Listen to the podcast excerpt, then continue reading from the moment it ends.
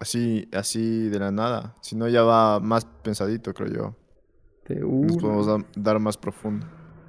Homer, ¿qué más gente? ¿Cómo están? Sean bienvenidos de regreso a su podcast favorito y el podcast número uno del Ecuador, Entre Masters.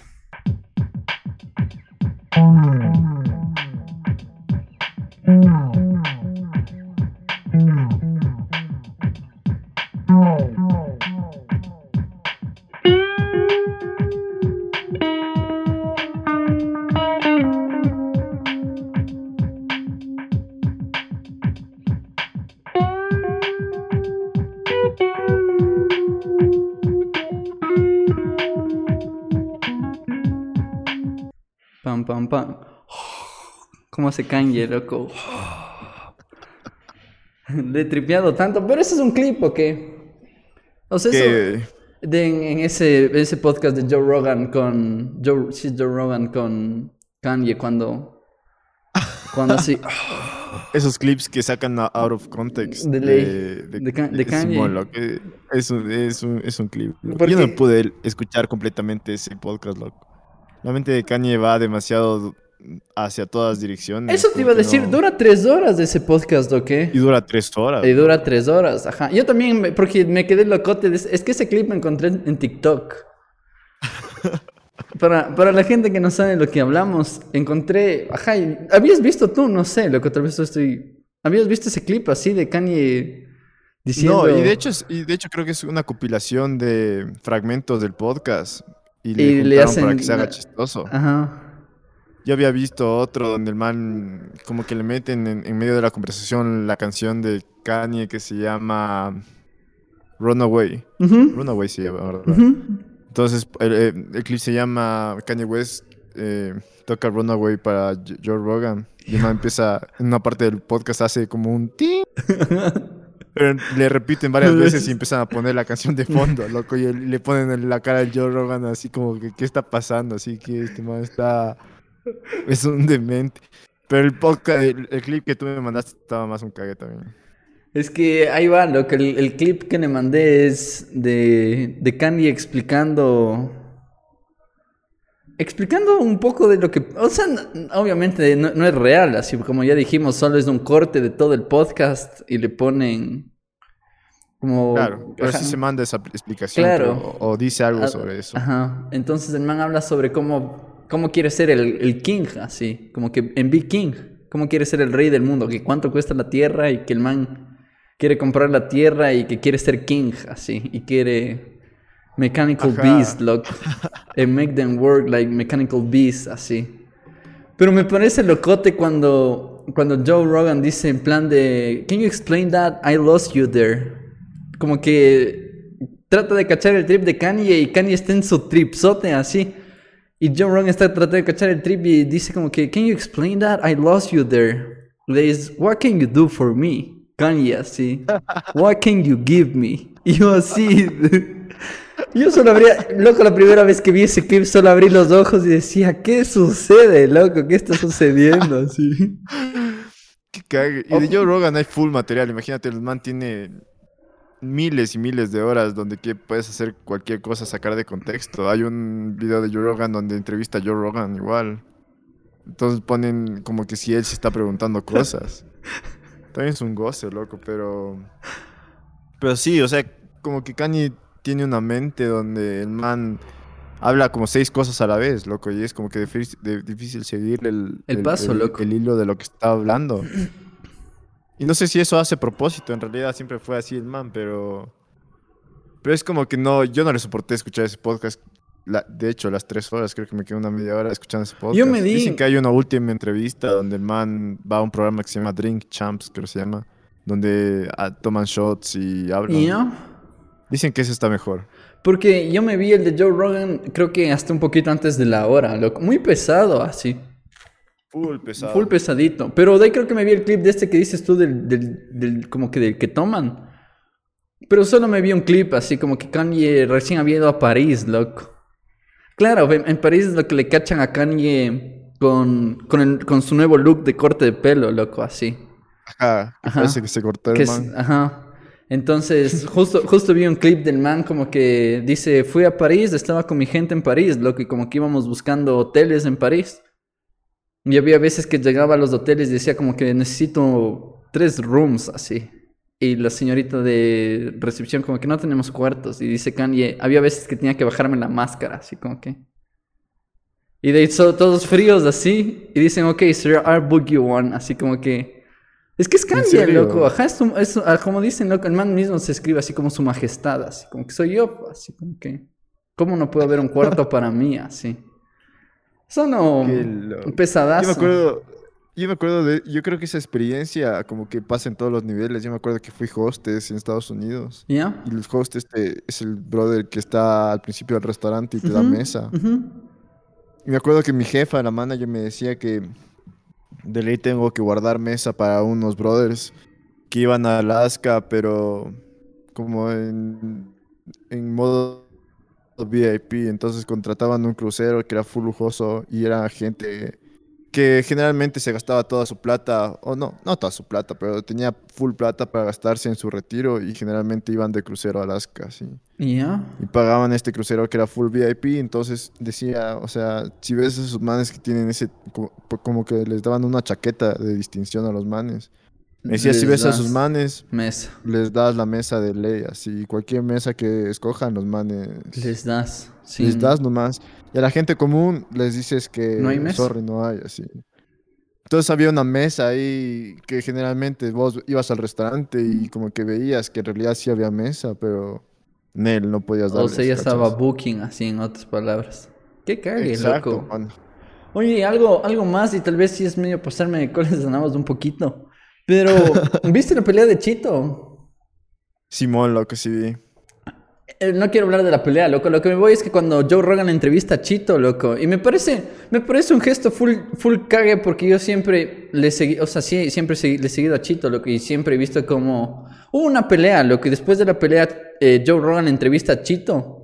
Y, y Chito le dice algo como que me caes full bien, así como que le- el Chito Ah, le dice sí, esto a. Joe Rogan, así. Y le digo, loco, Como que bien. te admiro, algo así. le Ajá, dijo. loco, ajá, eso, algo, ajá. El punto es que le dijo, brother, me caes bien, así. Y a lo que me Ajá, voy es que me parece, Siempre escucho tu podcast, creo que le dijo también. me parece un cague que haya pasado todo esto, loco, porque es un, un brother bien pesado a la final, Joe Rogan, loco. Y más allá de eso, loco, cuando ganó esta pelea, la pelea del sábado, me pareció un cague cuando Chito le puso la bandera de Ecuador sobre Joe, A mí así. también me pareció bien loco. Le dije así, loco, como que está tripeando otra cosa, así como que Joe Rogan está tripeando la bandera de Ecuador, así.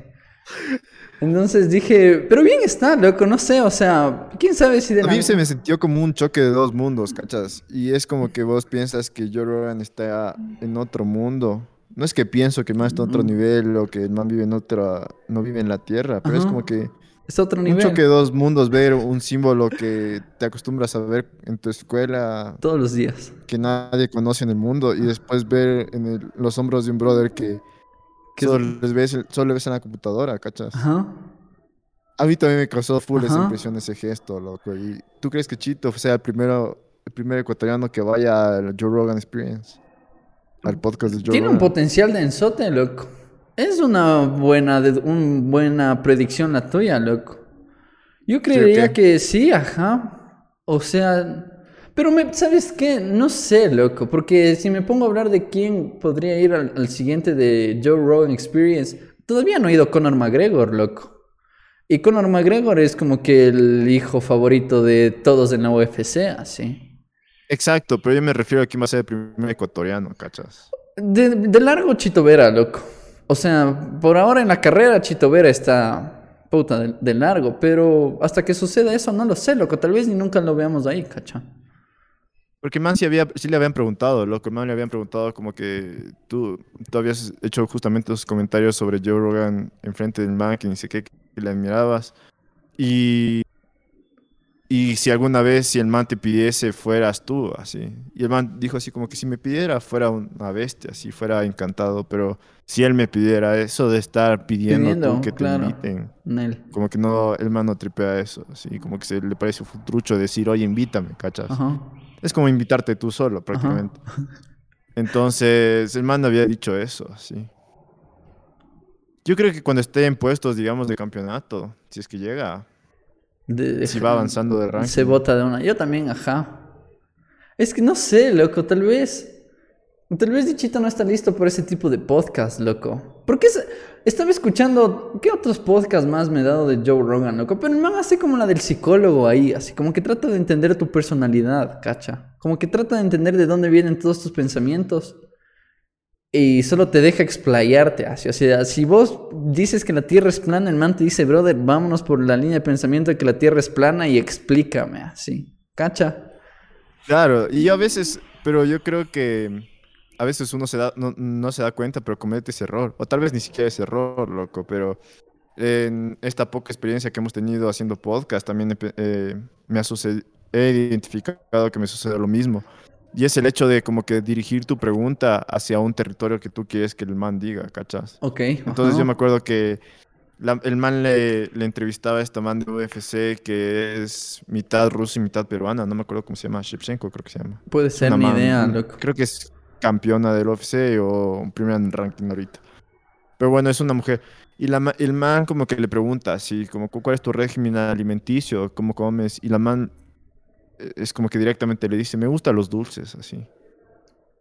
Y el man le pregunta como que en el sentido de que por favor danos una dieta disciplinada, así, para que de alguna manera muestres que donde has llegado eh, significa que vos te alimentas bien o entrenas bien. Y la man no, así. Me gustan los dulces. Me gustan los dulces, me gusta el pastel, le dice la man así. Y el man como que se enfrenta con una realidad que el man no preveía, porque el man como que no directamente preguntó, dinos una, una dieta alimenticia saludable, Pero pero, el man se es esperaba como esa que- pre- el man se espera una respuesta de una dieta saludable y Exacto, se dio ¿cachas? contra la pared, así. y se da contra la pared y después el man le dice, ¿cómo entrenas? Así, porque entonces debería, eh, para poder darte esos gustos, tal vez entrenas denso, o sea, do- dos sesiones, así, ¿o qué? Entonces de nuevo el man va con la pregunta Para que tratar de encaminar. para tratar de encaminar y la man le dice, no, casi, o sea, cada, cada dos veces a la semana creo que entreno, que sé qué. Entonces el man como que se queda, o sea, como que se enfrenta a una realidad diferente a la que el man pensó. Y creo que eso es algo que puede suceder siempre en un podcast, así. Yo como que oyendo los podcasts donde hemos tenido invitados, como que sí trato de, De encaminarla. de encaminar a algo O que sea, yo sé que puedo hablar. Tratas, de escuchar las respuestas que tú ya te imaginas en tu cabeza, sí. Exacto, exacto. Vos Ajá. pusiste en palabras Ajá, tratas. directas. Tú tratas de Ajá, mantener la conversación en las manos, loco, así. De que la respuesta es algo que tú ya te esperes, así. Y eso a veces es un poco trucho porque no dejas que se vaya donde se tenga que ir la, conversación. ¿no? O donde se tenga más cómodo el invitado ir. Y tú seas el que tiene que cambiar de dirección y ajustarte a lo que el brother va. Entonces eso creo que sí hace bien en Joe Rogan, pero también le pasa lo, lo que ya hablamos antes, a veces, ¿no? Pero es un cague, loco, porque yo escuchaba algún podcast de. Creo que era Franco Escamilla, loco. Y. O creo que era de Ibai. No me acuerdo, loco. Pero bueno, el punto es que algo dice el man de. De que cómo sientes. O sea, lo importante que es sentir a la otra persona cuando va a un podcast, cacha. Entonces dicen. Hay todo tipo de invitados, loco. Y el invitado que llega y le dices. Hablemos sobre los árboles, así. Y el invitado puta, se va hablando de los árboles todo el podcast, así. O hay otros que comienzas a hablar y son más cerrados, loco. O sea, no van soltando la conversación de una y, y hay que ir tanteando, loco. Entonces, eso, eso explicaba el man. Así como que tienes que ir sintiendo también cómo se va desarrollando. Pero, ¿sabes de una parte que me pareció un cague, loco? Cuando dicen el clímax de la conversación. Así, cuando la conversación llega como que a los 35, 40 minutos. Solo las ideas empiezan a fluir así. Entonces, como que tienes esos 30 minutos en donde le tanteas, por, por ponerlo en palabras, en donde tanteas al invitado y después cachas que cómo, cómo es el trip del man y cómo va, te va soltando y se va desarrollando todo. Entonces también son, Simón, no sé, técnicas de, de conversación. No sé, me parece un cague, lo que me parece muy interesante eso también. yo creo que depende bastante si el otro invitado ha escuchado alguna vez un podcast, loco. Porque puede, porque gen- la, gen- la impresión general cuando sucede un podcast es que vayas a una entrevista y no es una entrevista prácticamente.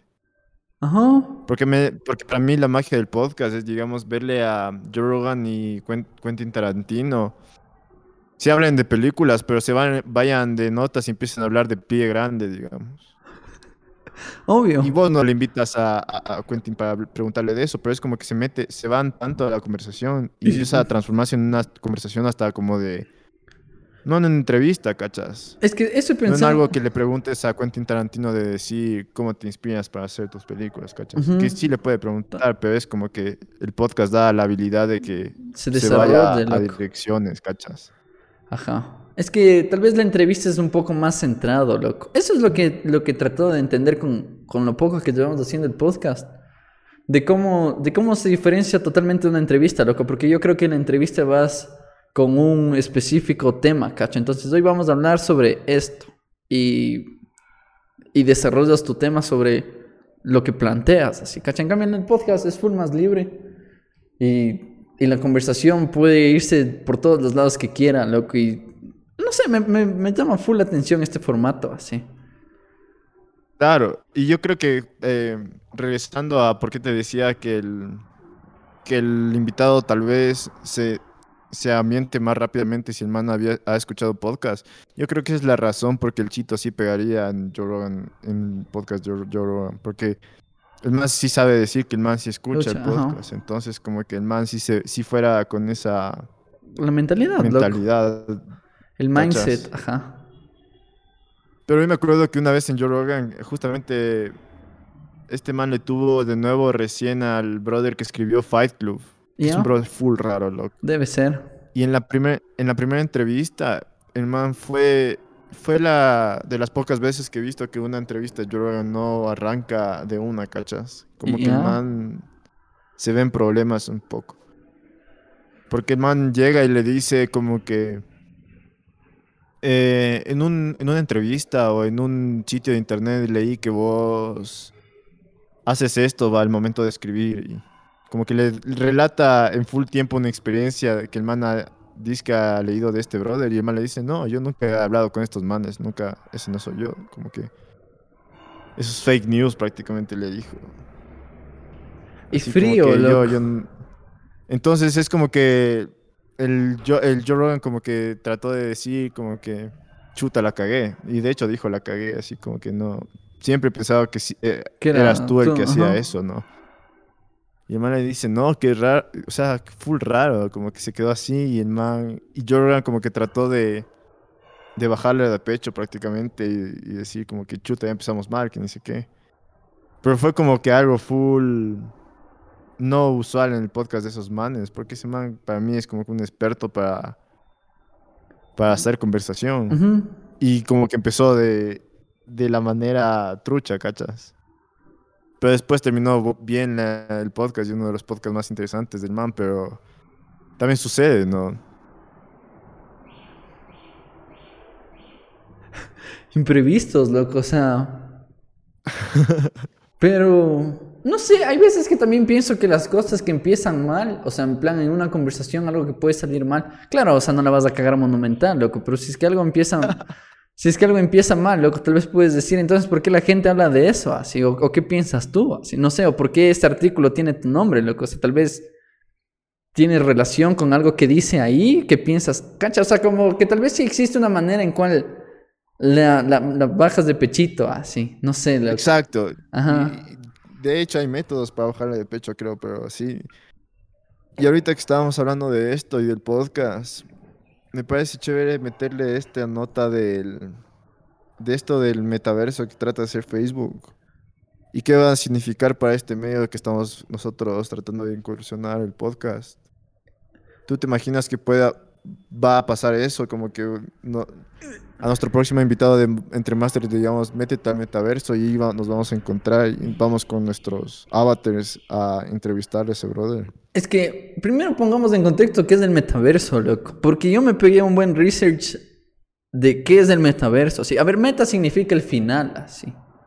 Ajá, como todos lo sabemos, meta significa final. Y Pero meta también significa ficticio, creo que es como una palabra media, como lo metafísico. metafísico significa más allá de lo físico. Ajá. Entonces, creo que también de ahí viene. Justamente. Y de ahí. Me parece locazo, loco. Me quedé loco cuando estaba escuchando de cómo. Cómo Mark Zuckerberg en realidad, loco. Cómo Zuckerberg quiere hacer que todas las compañías que tiene el man converjan en una sola y sea meta, así, cacha. O sea. Sea meta, Ujú. loco. Pero ah, es que como que ya logró hacer eso antes, ¿o qué? Porque el man me había comprado Instagram y WhatsApp Es y que- yo había puesto como que Facebook. Facebook, en- en todas, ajá. Pero ahora Exacto. necesita una más grande que abarque las tres, cacha. O sea, ahora Facebook, a ver, se puede decir que Facebook es ahora Facebook, Instagram y WhatsApp. WhatsApp. Ajá, las tres son Facebook. Pero, a ver, todo esto del meta se empieza, eso es lo que escuché yo, lo que leí yo y no sé si sea verdad, pero aquí va. Supuestamente la gente está empezando a desconfiar de Facebook, loco. Entonces, si la gente desconfía de Facebook, quiere decir que la gente está desconfiando de Instagram y de WhatsApp también, ¿cacha? Por, porque supuestamente están vendiendo tu información, se está filtrando tu información, hay gente que tiene tu información. Entonces, al, empezar a existir estas dudas, Zuckerberg dije, dice, ok, Facebook ya no puede aguantar todo esto de que la gente desconfíe de mí. Entonces vamos a crear el meta, loco, que va a ser la nueva cosa que cubra la identidad de todas las personas que abarcan estas tres plataformas. ¿Me hago entender? Entonces es simplemente por una necesidad, la cual tienen que subir de nivel para, para, para decir, para mantener la calma de todos, loco, entre comillas. Pero también con esto de, de- de que su- se sube de nivel, también se sube, se sube de nivel toda la realidad virtual, loco, porque... eso Claro, es como que introduce ya el concepto de la la- realidad la virtual. ajá, en donde la realidad virtual va a ser más real. O sea, en donde te pones tus VR de Facebook y lo, re- y lo que está en, el- en, en la, en la realidad virtual es lo que existe, loco. O sea, en plan, lo que estás viendo está existiendo, así, cacha. O sea, eso es lo que decía yo, que quieren ya llegar a ese punto de confusión en donde te pones tus VR, loco, y estás, no sé, y, y ponía un ejemplo al menos con esto de la pandemia en donde la gente está en sus hogares y, y ya, pero te pones tus VR, loco, y estás caminando por la calle yendo a, a la universidad, así a recibir clases con tus compañeros. En donde tú abres la puerta y ves tu Pero clase estás con... en tu sala en realidad. Estás en tu cuarto, loco. Así. Entonces es eso, lo que es tratar de confundir la realidad con lo virtual. Así lo, lo- así lo, lo percibo yo, loco, no sé. Oye, pero me pareció chévere que digas lo, lo de lo, lo de tratar de proteger a todo el mundo al principio, porque creo que eso es una razón que na- no todo el mundo está hablando o no he escuchado yo. Eso es que me pegué un buen No es como que Mark loco. Zuckerberg dice, Voy a dice proteger. eso. Ajá, obvio. Es, es como que la razón es como la razón absoluta del man, pero al final la razón aparente es no voy a introducir este nuevo concepto que tiene que ver con la realidad virtual, ¿no? No, eso es, es que eso es lo... Esto no lo escuché, creo. Si no estoy mal, esto no, es- no lo leí. Como que en ningún, no sé, suponte New York Times se me viene a la cabeza. No lo leí en ninguna información como que... Pero eso es lo que le escuchaba a un youtuber, lo que el man dice como que simplemente es la seguridad así. O sea, si dicen que la gente ya desconfía de Facebook, ¿qué sucede, loco? Si dicen que WhatsApp también es- hackeable, loco.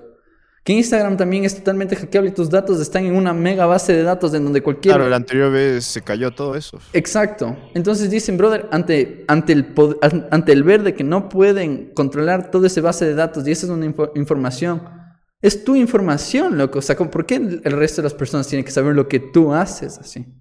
Se crea, es simplemente ante la necesidad, loco. Entonces por eso crean esta, eh, crean meta, así, en el plan en donde toda tu información se resguarda otra Pero vez. para que en realidad funcione eso, eh, básicamente Mark Zuckerberg quiere hacer otro internet prácticamente. Y que, y que Facebook sea un internet por sí solo, ¿cachas?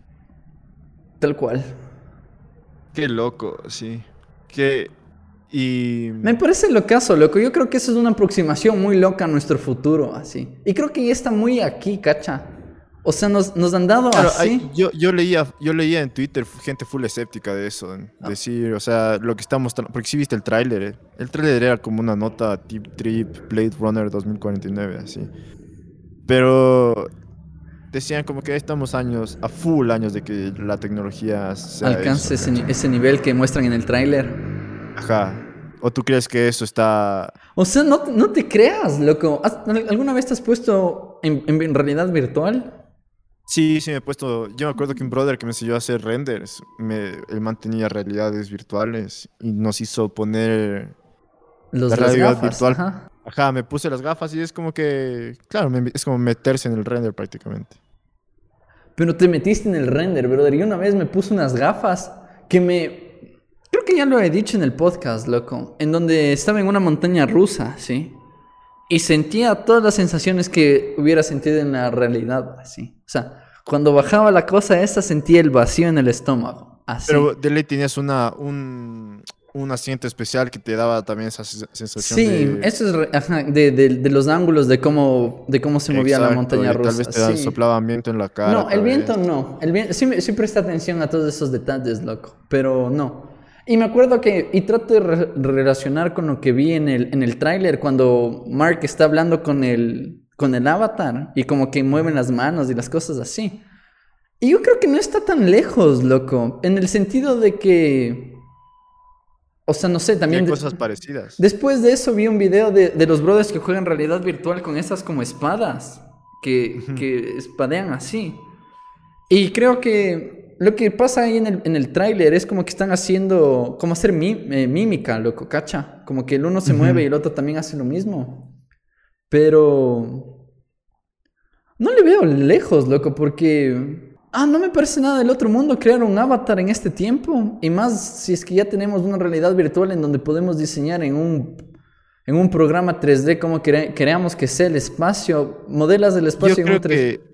Yo creo que este man de... Los manes de PlayStation ya quisieron hacer eso. O sea, no con realidad virtual porque todavía no había eso, pero creo que se llamaba PlayStation Party. Que vos te creabas un avatar y como que te podías reunir con tus panas en... En, en, ajá. Como en un centro comercial loco. virtual, Sí, así, algo tal así. cual, cierto, tienes toda la razón. Y alguna vez, y, mm, ¿qué era que vi? No me acuerdo, pero vi algo de YouTube, loco, y... No, no me acuerdo de que algo en YouTube también vi de que ya existen juegos en este modelo, loco, en donde tú te creas un avatar y haces reuniones con tus amigos dentro del juego, así. Y, y dentro del juego tú, tú haces tu trabajo. Esto escuchaba en un video de YouTube, que ya existe un juego tipo Sims, un juego tipo Sims, Tipo Sims. en donde tú te creas tu avatar y están en una ciudad, loco, y tú un día decides ser, vender hot dogs, loco. Ponían el ejemplo de que vas a vender hot dogs. Y dicho y hecho, loco, tu misión dentro del juego ese día es vender hot dogs. Y la gente llega, se fila y tú estás vendiendo tus hot dogs. Y estás, frente- o sea, estás frente a una computadora con un control. No es realidad virtual, pero estás haciendo lo que harías en la vida en la vida de una persona que vende hot dogs, loco, cacha, y te pagan y entonces trataban de relacionar eso con el Facebook Meta, loco. Entonces, y vi otra teoría más loca de un brother que decía, imagínense si eso se mezcla con Bitcoin, así. En el plan de que estás vendiendo tu, estás vendiendo una página web dentro de, de Meta, así. Y te pagan en Bitcoin, loco. O sea, tú tienes tu portafolio vinculado con Meta y pagas en Bitcoin, así. O sea, tienes tu, te reúnes, con- tú estás en Ecuador y el brother está en Australia y se reúnen en Meta y van a la oficina y tú estás puesto tus lentes y estás cara a cara con el brother que está diseñando tu nueva página web, así. Eso me parece eficiente, loco. O ¿Tripeas? sea, es como un, es como un Skype, pero en, persona prácticamente. en- ajá, ahí. Estás frente a frente al brother. Tripeas lo que... Loco, es que me rayé. Hoy, hoy sí... Oye, oye, oye, oye, pero ¿tú crees que hay vuelta atrás? ¿O esto ya es seguro así? Es que no le veo otra, loco. es que no le veo otra, cacha. Es que esta es la que nos toca, creo yo, loco. Es que... No, no sé. ¿Y cómo es la vuelta que- atrás? O sea, ¿cuál, cuál, cuál- No, dame tu no digo vuelta perspectiva. atrás, sino el otro camino, eh, ¿cachas? Porque yo creo que yo, a mí no me emociona tanto la realidad virtual. Si te soy sincero, es como que una... Es como la cultura del render, ¿cachas? Es como que pasar nuestra experiencia del mundo a un medio digital, ¿cachas? Y no te emociona. que no me emociona, ¿cachas? Que no, que no veo como que la mejor manera de ir hacia adelante. No digo que se quede, que paremos todo y que se quede toda la tecnología así, pero yo creo que en vez de hacer que, que nuestra experiencia del mundo se convierta en digital, ¿por qué no utilizar lo digital para cambiar nuestra experiencia del mundo, ¿cachas? Aunque lo del meta sí es cambiar mucha la experiencia del mundo, pero es, es hacer que nuestra experiencia del mundo sea bien trucha, porque al final mi realidad va a ser que voy a estar en mi casa acostado 24/7 con gafas de realidad virtual, ¿cachas? Ajá.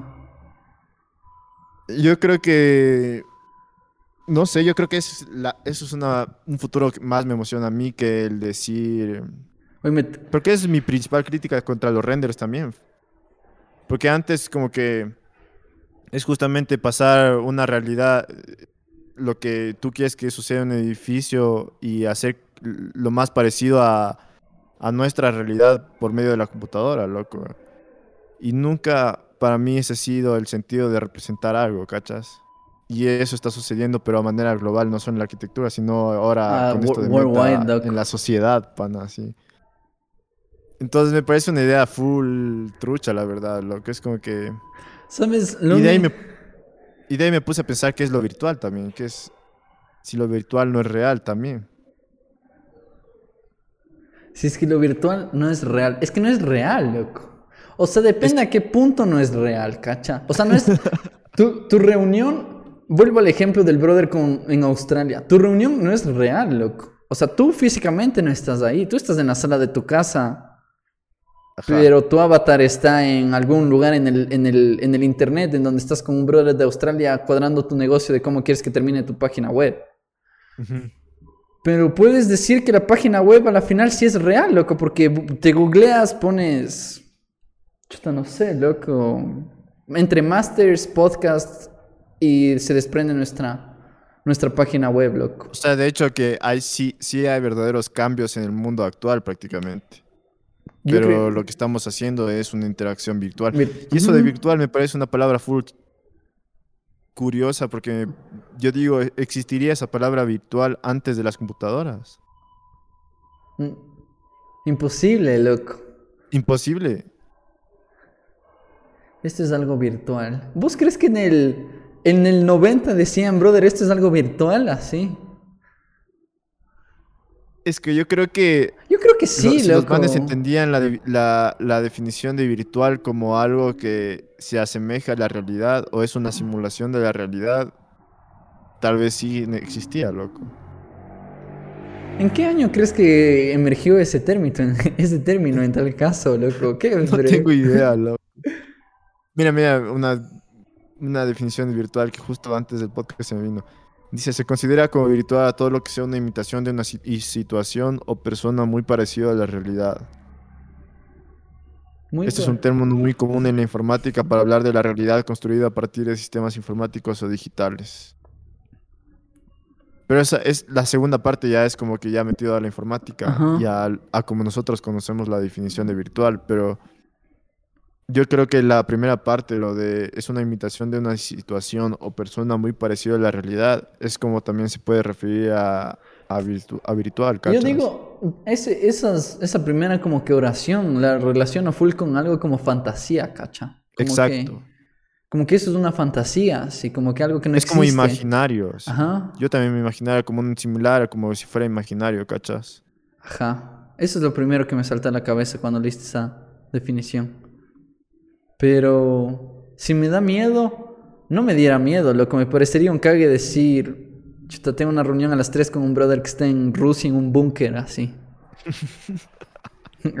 Hoy vamos a hablar sobre el calentamiento global con este bro, así, no sé.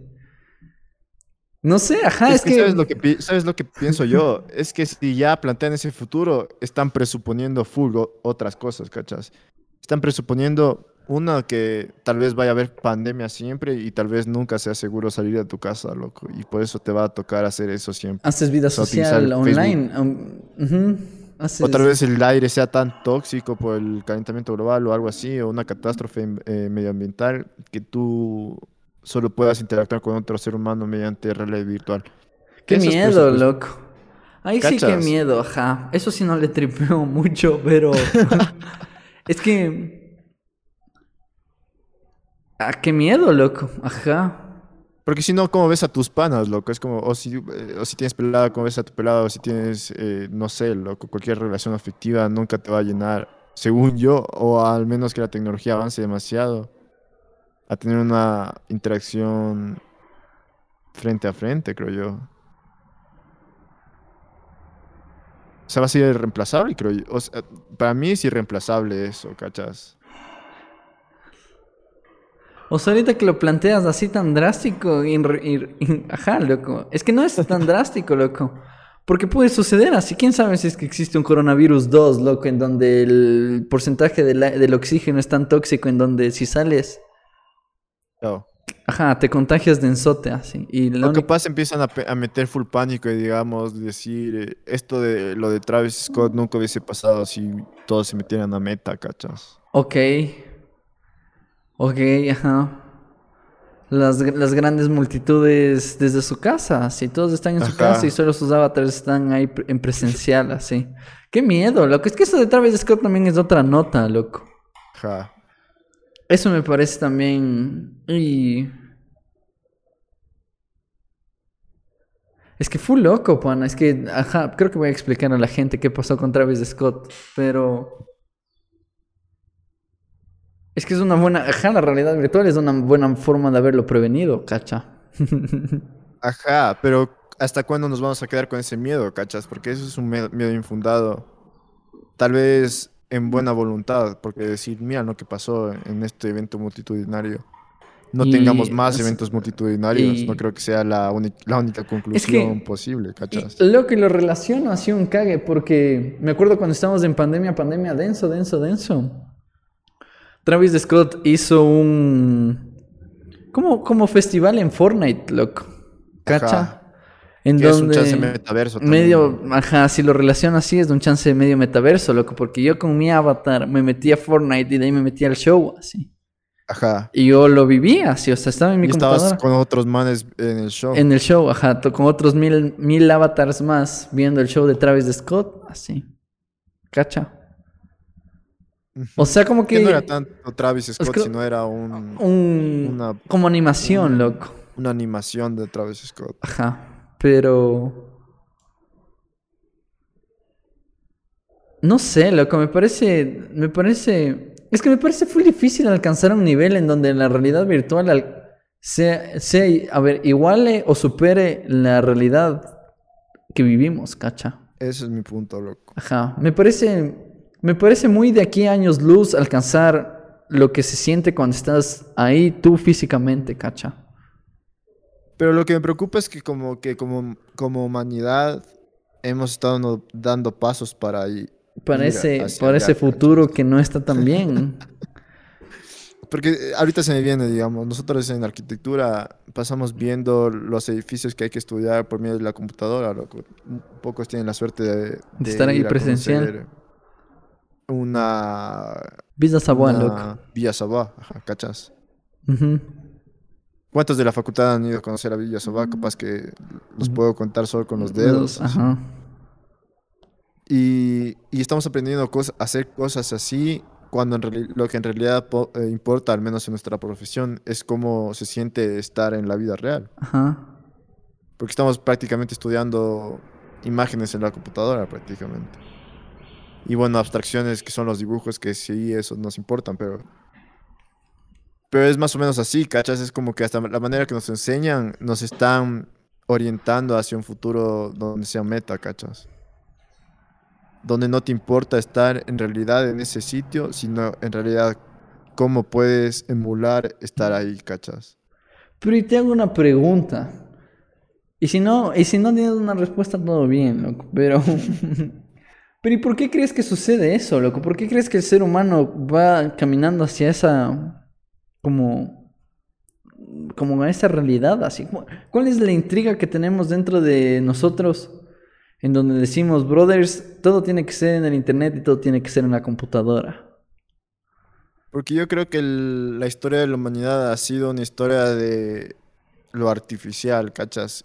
Y, artificial entendido como lo no humano. Entonces es como que vemos como avance lo que es artificial. Y no, y no lo digo solo por inteligencia artificial o las computadoras.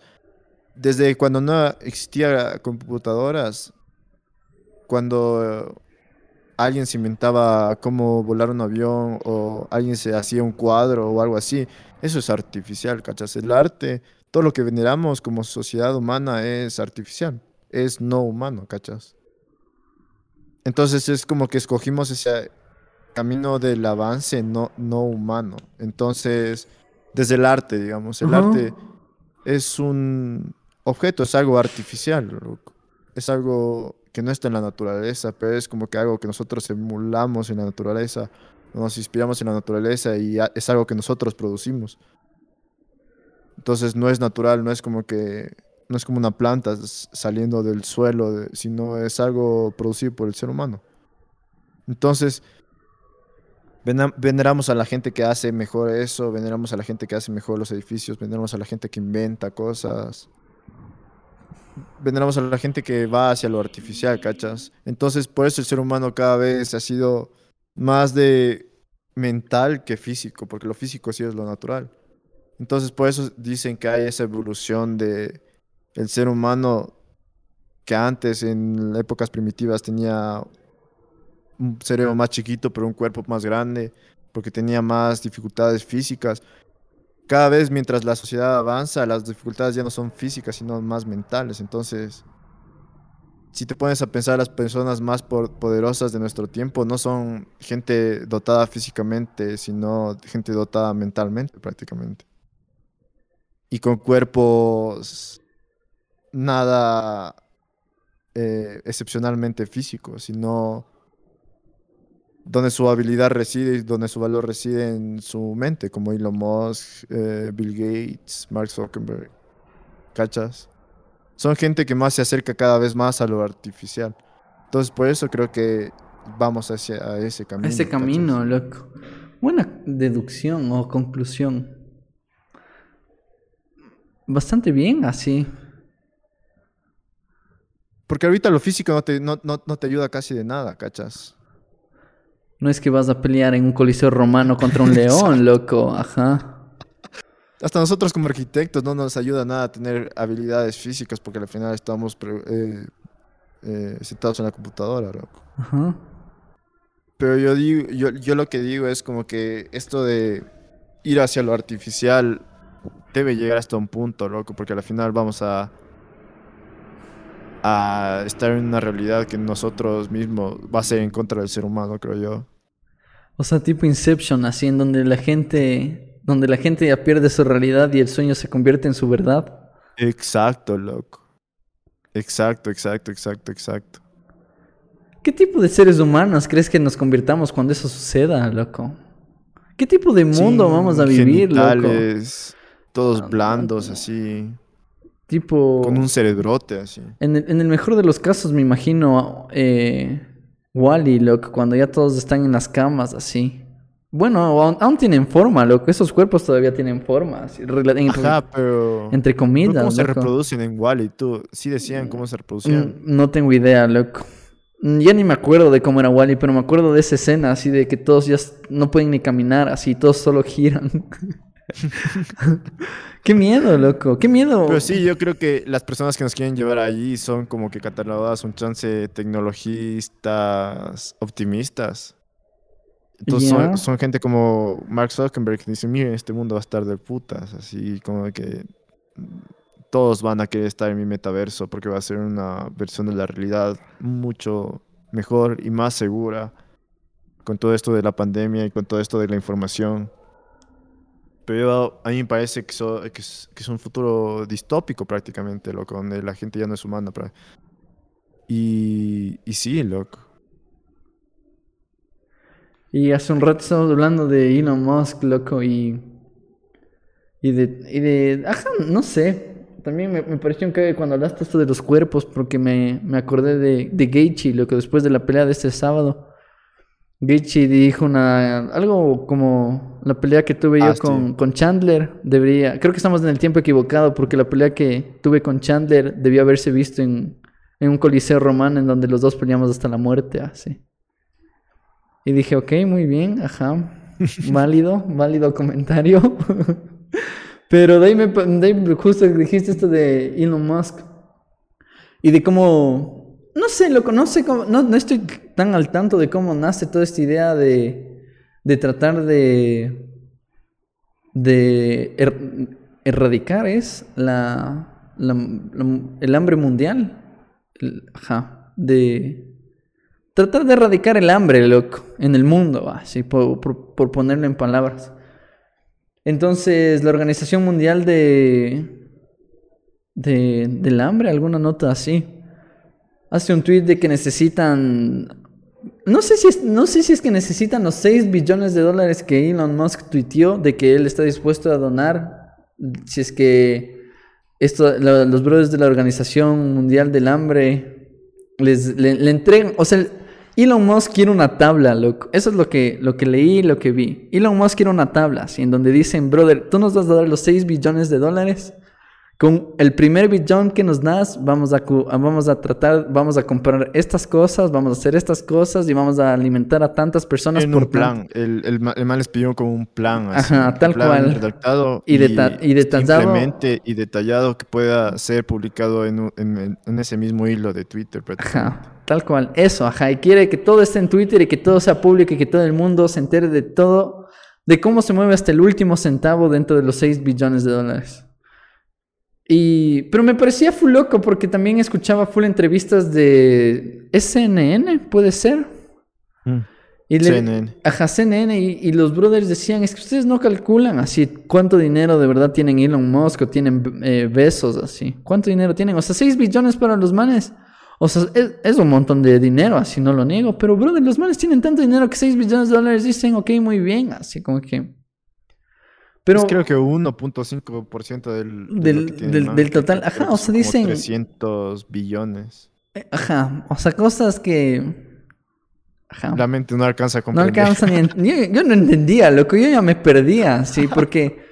Porque, porque explicaban más números, lo que de ahí decían como que eh, Elon Musk está dispuesto a donar los 6 billones de dólares y de ahí una, otra organización, si es que todo esto sucede y Elon Musk dona los 6 billones, hay otra organización que está dispuesta a donar 3.7, no sé qué, no sé cuánto. Y yo así como que, ¿cuánto es eso? Así, alguien que me escribe en un papel para entender cuánto es de eso. O sea, hay, cantidades de dinero gigantes, loco, pero lo ponen, lo ponen en papel, loco, y dicen como que los 6 billones de dólares. A ver, es que todo esto del hambre, eso es lo que, lo que leí, lo que escuché, porque ni siquiera leí lo que escuché. Pero dicen que antes de la pandemia había 42 millones de seres humanos que sufren de hambre, loco. O sea, y esto decían full en Etiopía y en, en Sudán. No tengo idea, loco. O sea, la verdad es que, pero me imagino así. Y dicen como que ahí es donde de verdad la gente se muere de hambre, así como que hay niños de un año de nacidos en las calles, en las veredas, loco. Así. Y dicen que con los que esto es antes de la pandemia, sí, 42 millones de personas. Y dicen que después de la pandemia ese número se pudo haber duplicado, loco, pero que no se preocupen, que los 6 billones de dólares que nos van a donar alcanza frescazo como para alimentar a la, población por al menos dos años, así. O sea, la, la, población de personas que sufren de hambre, así. Pero dentro de este plan, esto es lo que hablaba en un señor, el, el presidente de, de alguna organización, que este man estaba en Italia, sí. Y el man decía que dentro de este plan, con el dinero que se les va a donar, son capaces de hacer como que una organización en donde el dinero siga un ciclo, lo que como que reutilizar. O sea, no solo es que llegan, cogen el dinero y gastan y compran y, y hacen la vida felices de, los, de las personas por dos años, ¿cacha? Sino dicen como, o sea, como, como ponerlo en, como poner el ejemplo, tal vez una empresa. Entonces dicen, cierto porcentaje de ese dinero se irá para ciertas áreas en donde se sigue procesando alimentos, ¿cacha? Alimentos y agua, sí. Y con el otro porcentaje del dinero vamos a tratar de alimentar a la, vamos a alimentar a toda la población.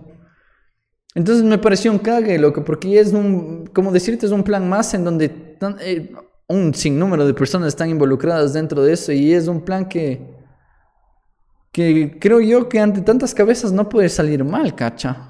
O sea, lo veo de cierta manera bien estructurado. Pues, eh, eh, Eso, eso no le dijeron, no le dijeron a Lomoso, ¿qué? No. Creo que el man o se hizo loco No, en, en, en este debate en Twitter. Eso, eso es lo que dicen, como que. Y, y al menos Como en que esta- sí se pudiese. Ajá, eso es lo que escuchaba en la entrevista, porque el man, al man, el entrevistado decía como que por favor, solo queremos que nos escuche y que entienda nuestro plan. Así como que esto de, de- de tratar de erradicar el hambre no es que se ha venido tratando desde que empezó la pandemia, loco, sino el man decía como que esto viene desde los 80, así. Como Ajá. que ya han habido tantos planes que se han, que se han, pro- se han propuesto, así de, de cómo de cómo la gente que tiene tanto... Es que, loco, no, no entendemos de verdad cuánto dinero tiene la gente y el dinero que sí tiene la tierra, cacha. Ajá. Entonces eso Lo- es lo, lo que estaba escuchando, así, no sé. Lo que me preocupa a mí es que el remedio sea porque la enfermedad, ¿cachas? Que generalmente cuando hay soluciones, no digo que ese proceso que tú a- eh, ahorita describiste sea simplista, pero yo creo que el decirle, este man debería no- donar 6 billones solo porque sí, me parece simplista, ¿cachas? Y es como que una cosa que puede, que ah, según la historia puede, eh, ha resultado mal y puede resultar mal, loco. Si no hay, si no hay eh, soluciones a largo plazo y solo Es de, un, de da- inmediato. nos damos la, la so- solución inmediata. sí. Ajá. Es buena esa, loco. Pero ahí, ahí me probaría algo a mí, loco. A mí, Santiago Ruiz como persona, que de verdad estamos mal como humanidad, loco. Y que hay personas que se mueren de hambre porque de verdad quieren morirse de hambre, cacha. O sea, lo entiendo, loco. Y aquí, y aquí va mi, mi- mi pensamiento. Tal vez haya personas que discrepen, dis- discrepen conmigo, pero aquí va lo que pienso yo, loco. Que o sea, sí es cierto, loco. Hay veces que donde el- en donde naces tiene que ver mucho cómo te desarrollas tú como persona. Entendido, loco. Pero si es que ya hay alguien, una persona externa, totalmente externa a ti, a tu contexto y en donde naciste y en donde viviste, que llega con ayuda, lo que te dice Ecuador, lo conoce aquí, Ibarra. Llega el presidente del Ecuador y nos dice a los ibarreños, brothers, ustedes van a tener tres comidas al día, sus comidas van a ser estas y así asado cocinado. Pero, o sea, tratar de, generar una sociedad perfecta, entre comillas. Pero si es que, brother, ya tienes una ayuda externa y dentro de esa ayuda externa haces algo dentro de tu vida para cagarla y otra vez estar en la calle o no sigues las reglas que te dicen que tienes que seguir. Y pierdes tus privilegios que te dio una persona que ni siquiera te conoce y solo no quieres seguir esa línea, loco, y por cosas de la vida te sales del camino. Y ya nada, loco. Entonces eso me prueba que como humanidad también hay gente que solo no quiere hacer lo que tiene que hacer, cacha.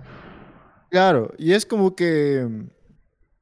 Es como que seguimos en estas historias de bueno y malo, ¿cachas? El- la sociedad mala que tiene full problemas y el millonario bueno que, Que va a de resolver todos sus todo en problemas, problemas. ¿cachas? Ajá. Y yo creo que esas narrativas nunca, nunca han funcionado porque, digamos, en, ese ejemplo que creo que sí habla en este podcast, pero es como que buen ejemplo que se viene ahorita. De este brother que en 1984 hizo un live aid porque justamente en Etiopía, en la prensa estadounidense salió full, en la prensa oc- occidental en sí, salió full gráficamente cómo la, los niños se morían de hambre, así. Entonces la gente se, como que le dio full ese choque De las cosas de que ver suceden. gráficamente Ajá. como niños se mueren de hambre. Entonces, como que este brother, Bob Geldof, hizo como que dijo, no, tenemos que hacer algo como sociedad occidental. Entonces, como que creó un concierto de, eh, benéfico e inventó a, em- invitó a todos los artistas del momento, a Queen, a full gente del momento, full artistas, los, may- lo- los mayores ponentes de la música en ese tiempo. Y que sea solo por beneficencia. Entonces, full gente no, donó, creo que eran 100 millones que recaudaron. Y 100 millones en el 84 debió ser más o menos de montón de Ajá. Entonces, este brother fue y como bueno, como buen organizador, cogió, con toda la buena intención, creo yo, cogió y ya tomen así. Aquí está la plata, 100 millones. Y repartan comida, así.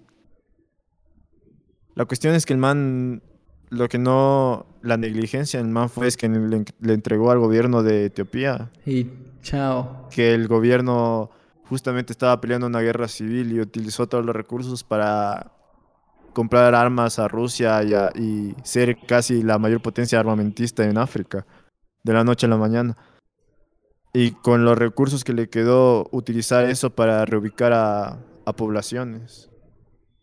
Y por medio de eso ganar la guerra civil contra sus opositores.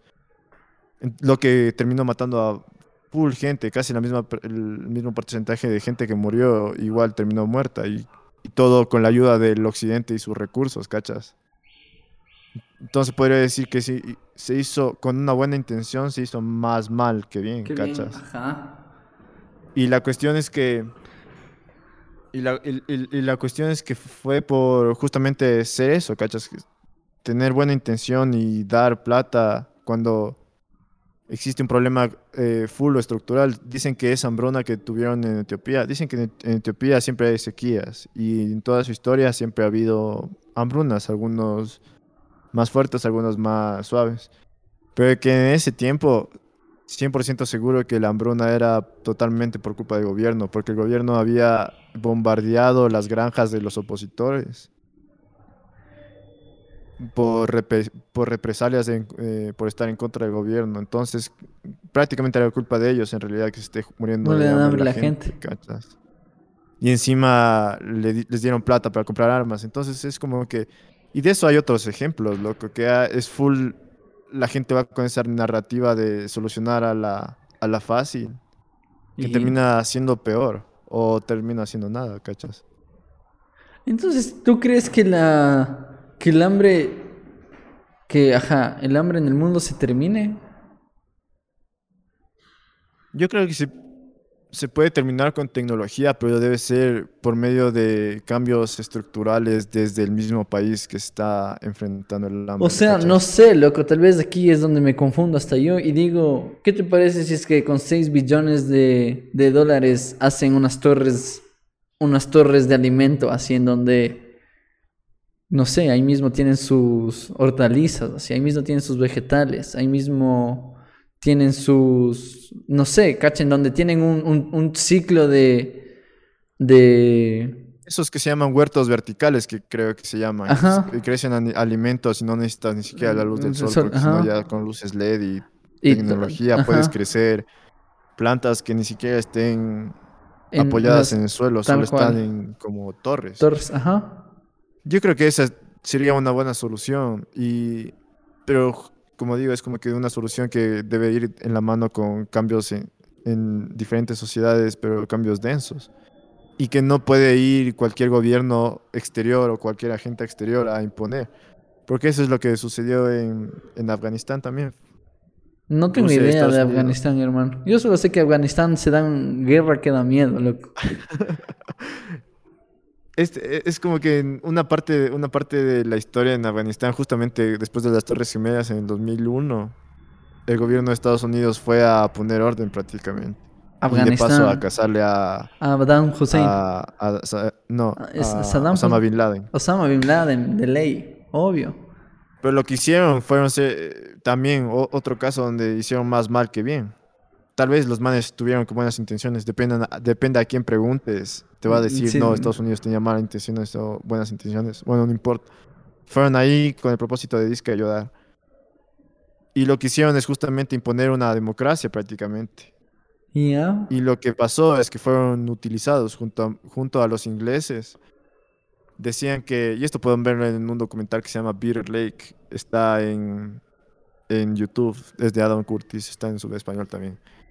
Y dicen que eh, Inglaterra y Estados Unidos fueron allá a combatir contra los talibanes prácticamente. Pero que los manes no se dieron cuenta de, las, de lo complejo que era la situación, que no solo existían los talibanes, sino era como que una guerra entre tribus por territorio. Entonces no eran solo los talibanes. Ya. Entonces lo que fueron los manes con esta idea en la mente de buenos contra malos, nosotros los buenos Y- occidentales contra los malos, Ajá. Eh, fueron y, y decía que los, los, los afganos como que cacharon que fueron con esa mentalidad los ingleses y los estadounidenses y decían, miren, esos manes son talibanes, así. Y los estadounidenses y los ingleses, sin preguntar, les daban Ah. bala, loco, y a la final eran o no eran, no importaba. loco.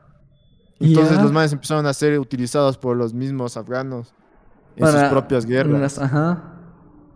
Y aparte utilizando el dinero que les daban Estados Unidos para ser más corruptos y, y oprimir más a la gente de Afganistán. Por lo que hicieron igual, de nuevo, más mal Qué bien. que bien, cachas. Y encima más después de 20 años se fueron. Entonces yo creo que tal vez no se aprende y, y- tenemos estas ideas de malos y buenos que no se ajustan a la realidad. Y la realidad nos da un golpe de, re- de realidad bien denso cuando suceden esas cosas, loco.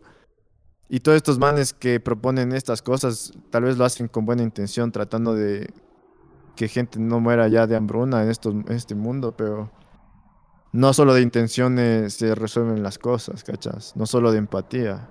Pero y aquí va mi pregunta. ¿Y entonces qué crees que sucede si es que dejamos que el mundo siga su curso así? O sea, si dejamos las cosas tal y como están así. Y que cada uno siga haciendo su vida. Que Elon Musk siga con Tesla, que Bezos siga con Amazon. y que nosotros sigamos con Entremasters y que la gente en donde sea siga con lo suyo así. ¿A dónde vamos? Yo creo que yo creo que a la final, aunque esto puede ser una opinión no popular, loco, a veces como que el, el mayor acto de altruismo es ser egoísta, creo yo. Y no en el sentido de, De vale, shit, lo que ajá. está haciendo, lo que está pasando allá. Pero digamos, si yo soy Elon Musk o soy Jeff Bezos, sí invierto bastante, miles y millones de dólares. Esos más tienen miles y millones de dólares invirtiendo en resolver el cambio climático y muchos otros problemas. Pero al final en sus propias empresas es- hay gente que se desmaya en las plantas de Mm, producción o hay gente, en- empleados de Amazon que tienen que eh, orinar en botellas para no perder su trabajo mientras están haciendo entregas de Amazon. El delivery, Sí. ajá. Entonces, en vez de tratar de resolver el mundo, ¿por qué no? Empezar por lo que. por las faldas, así. Exacto. Ok, Y válido. estoy, y, estoy, y estoy seguro que Elon Musk, cada vez que fue al trabajo, al menos en Los Ángeles, vio a gente indigente en los Estados Unidos, loco. ¿Por qué no empezar por ahí, dices el- tú? El man no es, no necesita irse tan lejos como Etiopía o África para resolver problemas, sino Puede empezar por los Estados Unidos. Y no solo los manes, ¿cachas? Nosotros también como sociedad hay full gente que, porque somos gente empática tal vez, se preocupa por gente de Afganistán o problemas mundiales. Pero al final hay gente que sufre ni siquiera en nuestro barrio, sino en nuestra propia casa, tal vez, loco. Ok. Y, lo, y, y cuando yo decía que lo, tal vez la solución es ser egoísta, es tal vez la solución es hacer lo que uno tiene que hacer de la mejor manera posible, ¿cachas? Entonces, si soy un brother que tengo 18 años y que tal vez aspira a tener una empresa como Elon Musk, no solo aspirar a ambiciosamente tener demasiado dinero, sino aspirar a tener una empresa que funcione bien, teniendo empleados felices, tal vez, loco. Y tal vez no ambicione tener trillones de dólares, ¿cachas? Porque eso es otra cosa, porque nuestra sociedad está, está acostumbrada a alabar a gente millonaria y es como que desde abajo empezamos aspirando a, a ambicionar cosas, ¿cachas? Entonces el momento que ya llegamos arriba, no, no se puede esperar que, que apuntemos a cosas, no sé, por el bien de la humanidad, sino hacemos lo que venimos alimentando desde que somos nada, ¿cachas? Entonces yo digo eso, loco. Y tal vez pueda sonar medio nihilista o tal vez puede sonar medio pesimista, pero... Bueno, mi máster, no, a mí me convenció bastante todo tu. todo tu, tu argumento, así.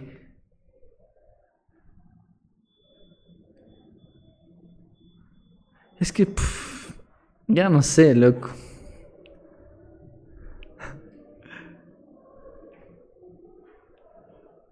Me Es parece, duro, loco. me parece pero un buen start empezando por tu, por tu ciudad, así. O sea, y- si es que eres una persona pudiente, loco.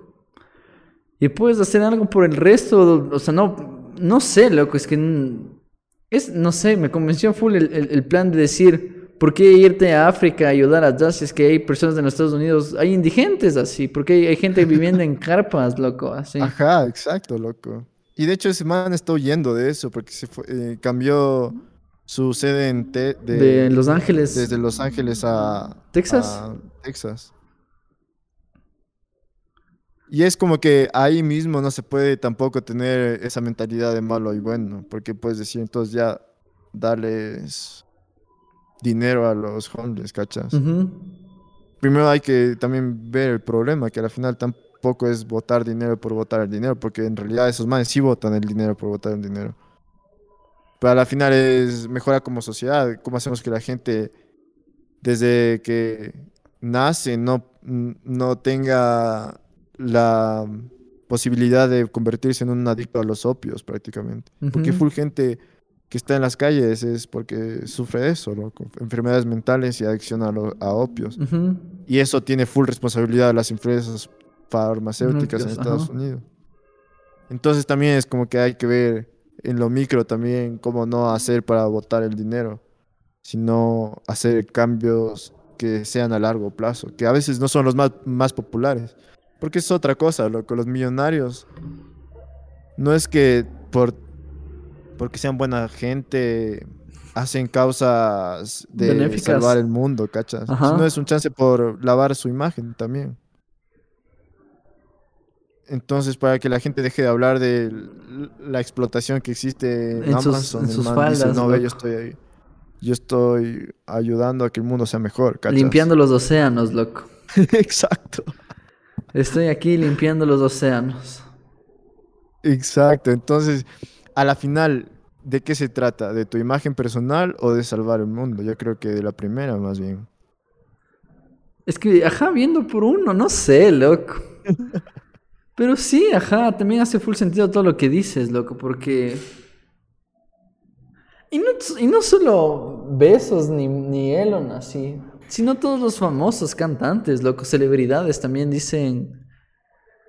Hice, vendí dos millones de dólares en tickets y la mitad de eso doné para niños, sí, doné para niños. Y y hace alguno, fa- algún famoso eso y de ahí 10 más se juntan a la causa, así. Y es como competencia entre los manes, así quién ajá, dona más. Ajá. Entonces, ¿de qué se trata? Y, y- y a veces la retórica que se escucha, y eso se escucha desde siempre. Yo me acuerdo que veía un video que me salió en YouTube de 2010 donde gente en Estados Unidos salía a protestar para hacer que los ricos paguen los impuestos que deben. Ya. Y sí es fácil como uno estando abajo culparle a este brother que tiene 300 billones de dólares, no. Pero al final también uno hay que cambiar desde abajo, ¿cachas? Ajá. Porque a la final nosotros también hacemos sociedad, no, so- no solo ese brother. Ese que brother, está ahí. ajá. Y cómo hacer sociedad es como justamente ser, siendo egoístas y preparándose uno mismo, ¿cachas? Si- Siendo responsables con nuestra propia vida, ¿cachas? Pero y, y tratando de juntar con lo que hablamos del metaverso, ¿crees que el metaverso solucione todo esto de lo que estamos hablando? No. Ni de, ni ver, ni de lejos, ¿ok?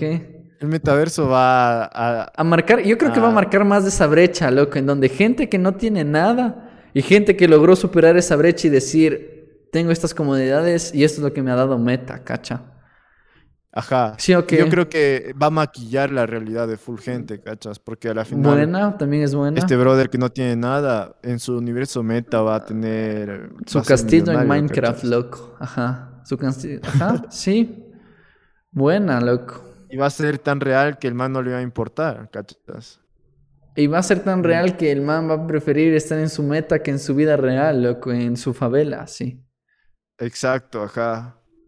¿Y qué es un chance en lo que ya sucede en las redes sociales? Pero no, no, no, No, nos damos aún, cuenta. aún no lo sentimos Y es así. chistoso de esos manes que van en contra de la tecnología, loco, pero van en contra de la tecnología de una manera full radical. Yo me estaba empezando a ver un documental de un brother que se llama Una Bomber, que era un terrorista estadounidense. Buena, loco, esa es buenísima. Pero da contexto, Qué no, people. denso ese Da contexto, da contexto. Bueno, este brother ha sido, es como un genio, el man tenía creo que un IQ, pero de 200 genio IQ, loco. Entonces, este brother como que ya le decían, este man va a ser un siguiente Einstein, así, como que el hermano y la familia decían, este brother es full inteligente, acabó acabó el colegio a los 16 años, entró creo que a Harvard. Harvard. Ajá, Harvard, si no estoy mal.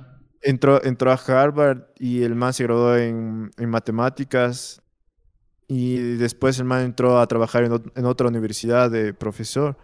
Pero el man siempre como que desde la universidad tenía como ideas en contra de la tecnología, En contra Como del avance, la- loco. Tecnológico. en contra del avance tecnológico. Ajá. Entonces en como, el man como que ya preveía que va a pasar esto, lo que estamos viendo ahorita. Está, preveía que los humanos prácticamente van a ser obsoletos y va a haber una realidad virtual y va a haber inteligencia artificial. Entonces a él, su propósito en la vida empezó a ser cómo hago para que esto pare.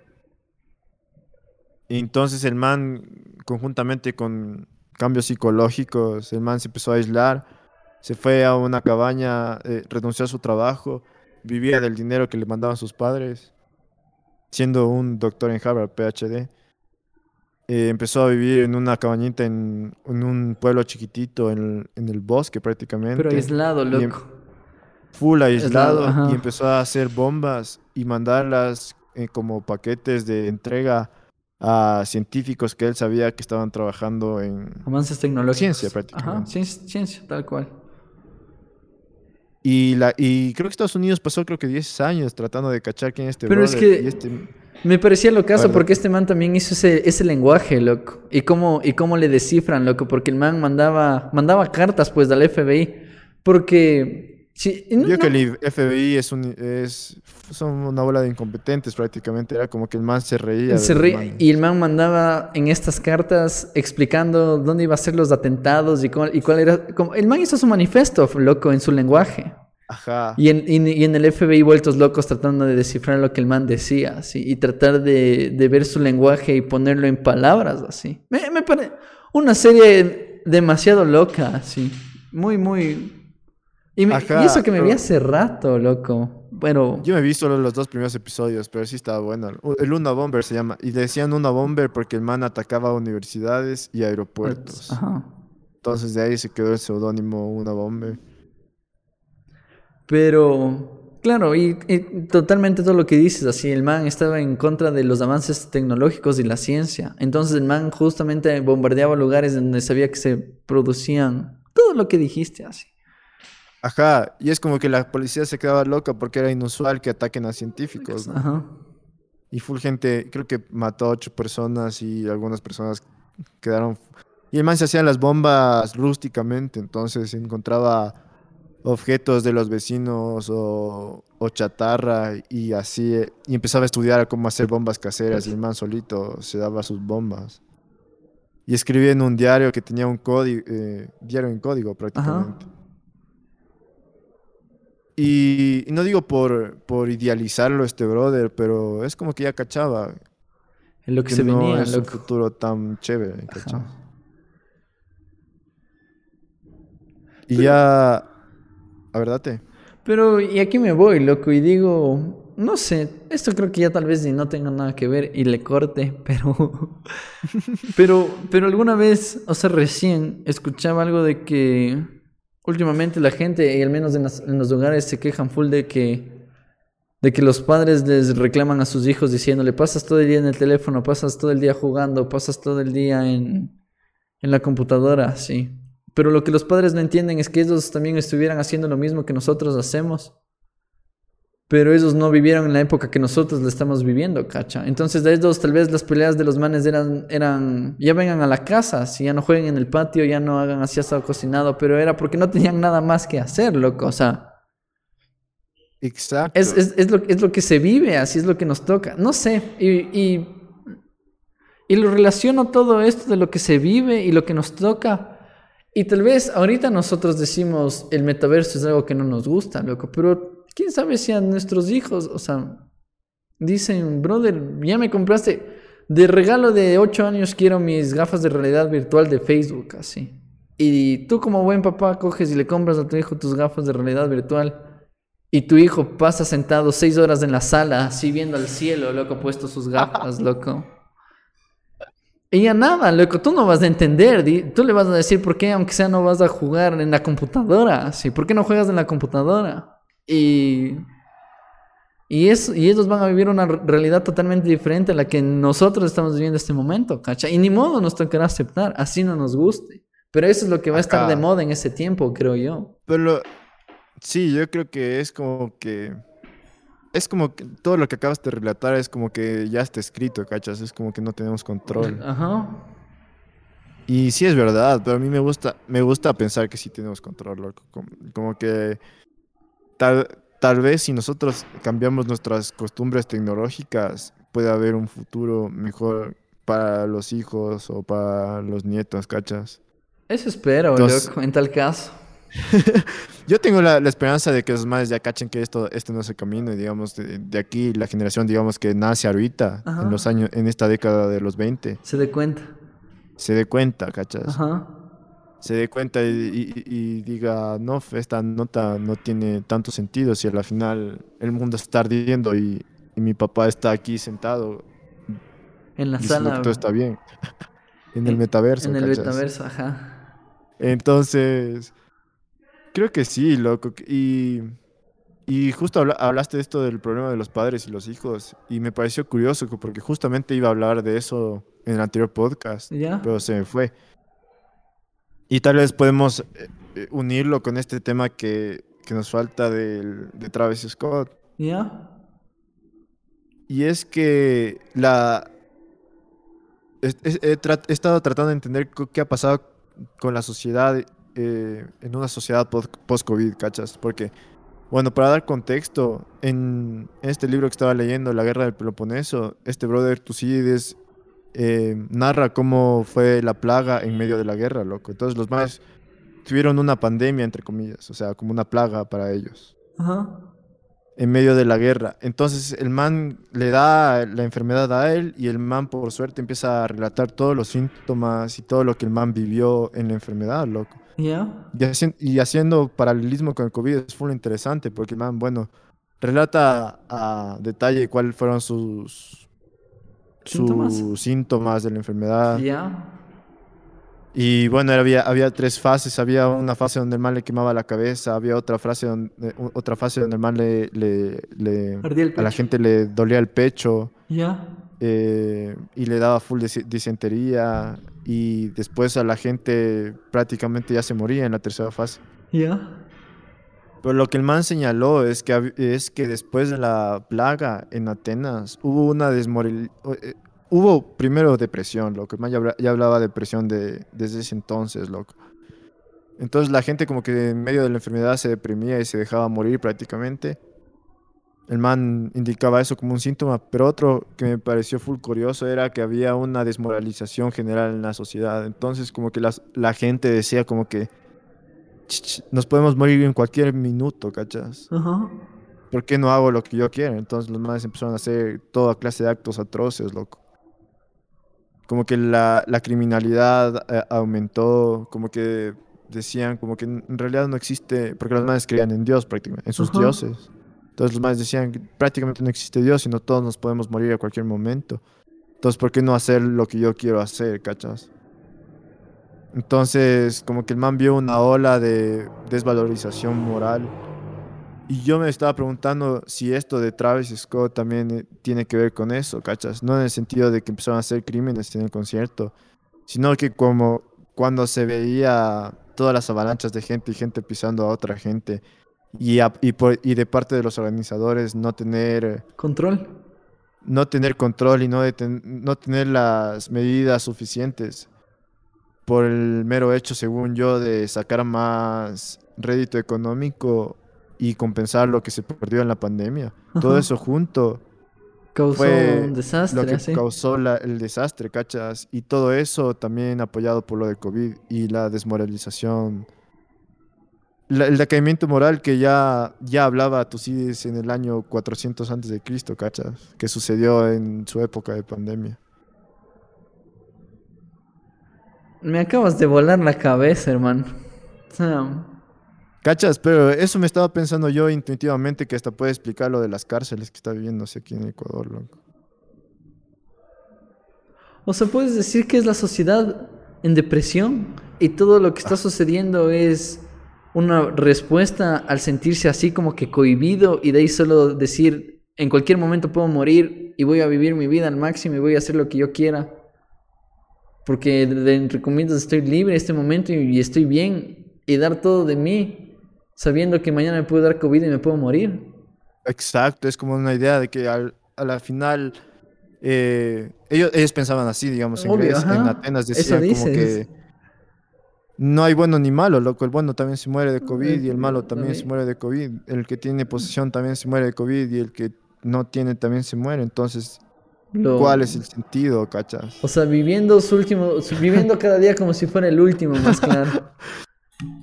Cachas, entonces yo digo, hay, eh, sería chistoso analizarlo así como, como el decaimiento, porque ahorita es como que vivimos en una sociedad no tanto que cree en Dios, según yo, pero eh, que sí puede tener decaimiento moral de otras maneras, cachas.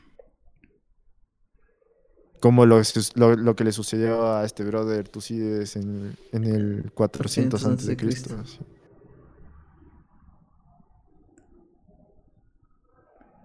Y se, ve, y, se ve un, y se ve una bola de teorías en Twitter, Pero es que- esto de Travis Scott. Pero y, y entonces tú dices que la sociedad ahora está más loca, Master. O sea que ahora vivimos otra, otra. O sea, no sé si Una vivimos. pandemia de crimen.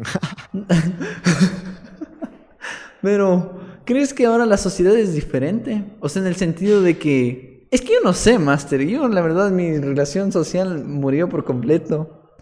Yo no he salido de fiesta, yo no sé cómo es el mundo allá afuera.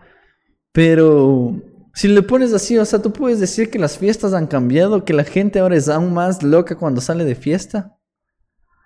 No, verás, yo le pregunté a mi primo que sí estuvo en este podcast, que el man se relaciona al menos más que yo, porque por su trabajo prácticamente. ¿Ya? ¿Y? Pero este man sabe decir que, porque yo le decía como que después del COVID va a ser todos contra todos, o sea, va a haber full gente bien loca, ¿cachas? Ajá. Todos En, bultos en to- locos. en todo sentido. Ajá. ¿Ya? Y luego me decía, sí, pero hay gente como que full de pro- con problemas existenciales y, y full ariscas prácticamente, ¿cachas?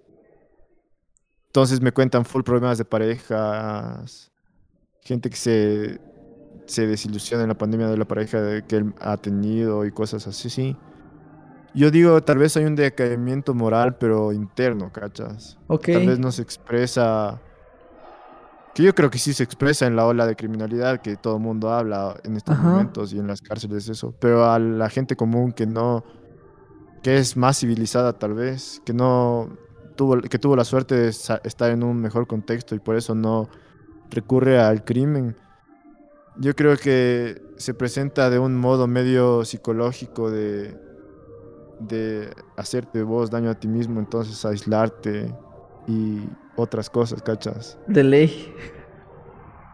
y no confiar en nadie, Nadie, no confiar en ajá. instituciones, no confiar en nadie, loco. Es muy denso, loco. Y, y esto de Travis Scott es algo, es algo que yo creo que, puede, eh, que es una, una muestra de eso, loco. Porque imagínate, los ma- la gente que vivió esa nota es gente menor a no- nosotros. Nosotros, ajá. Yo creo que es más de 23 para abajo estaban por ahí los, lo- los, que estaban en ese concierto. Y desde el comienzo del concierto se veían como los manes se saltaban las, Las bardas. las barreras de protección y, y las barreras de seguridad, loco. Esos, esos, esos dispositivos de detección de metales, así les iban... Con todo No les aplastado. importaba Como avalancha, loco, tal cual. Yo no sé, voy a salir de fiesta para ver qué sucede con el mundo allá afuera, Master, ya te cuento. La pena, loco. Hay que preguntar a alguien con más vida social. La plena, que loco. al menos yo, loco. Más que yo, ajá, bien estás, sí, yo también. Y con eso me la saco, loco. Me voy, Y sí, ve. me voy con más preguntas que respuestas. Pero, A, Sol, a, nos vamos con más preguntas que respuestas, pana. Pero, pero bueno, loco, buen podcast, un cague. Y eso, gente, nos la sacamos. Eh, si es que el episodio les gustó, pues no se olviden de darle like, comentarlo y compartirlo. Gracias a todas las personas que nos escuchan, nos ven. Y. ¿Qué más? ¿Cómo se- No sé, loco, ¿cómo es? Gracias a todas esas personas. Thank you for listening, watching and. Alguna cosa más saben decir. Pero bueno, ajá. Si es que les gustó, pues ya saben, denle un like, compartan. Y dejen un comentario. Esto ha sido Entre Masters del podcast número uno del Ecuador. Y nos vemos en un próximo episodio, gente. Cuídense, besitos. Chao. Buena, Master. Buena, Ah,